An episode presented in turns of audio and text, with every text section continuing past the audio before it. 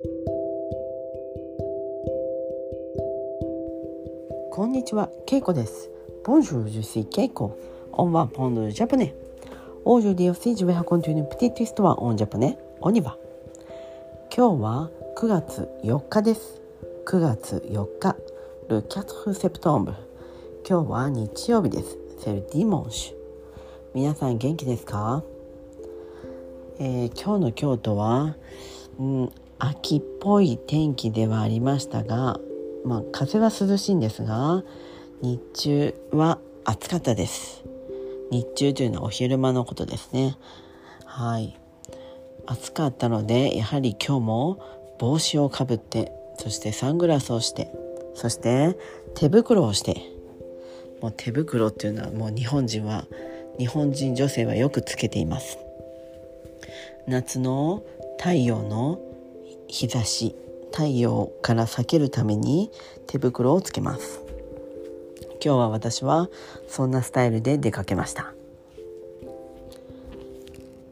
えー、今日は私はおにぎりのお店を見つけました、えー、寺町通り沿いにあって、えー、そしてお池通りのそば。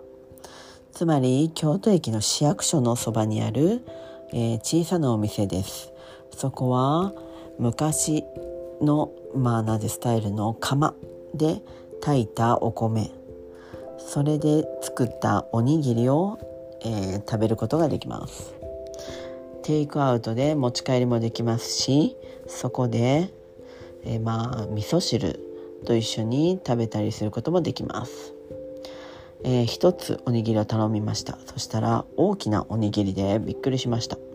そしておかずというのはまあちょっとあと別でつけてくれるんですが今日は私は鮭を選びました。はい鮭はソーモンですね。はい。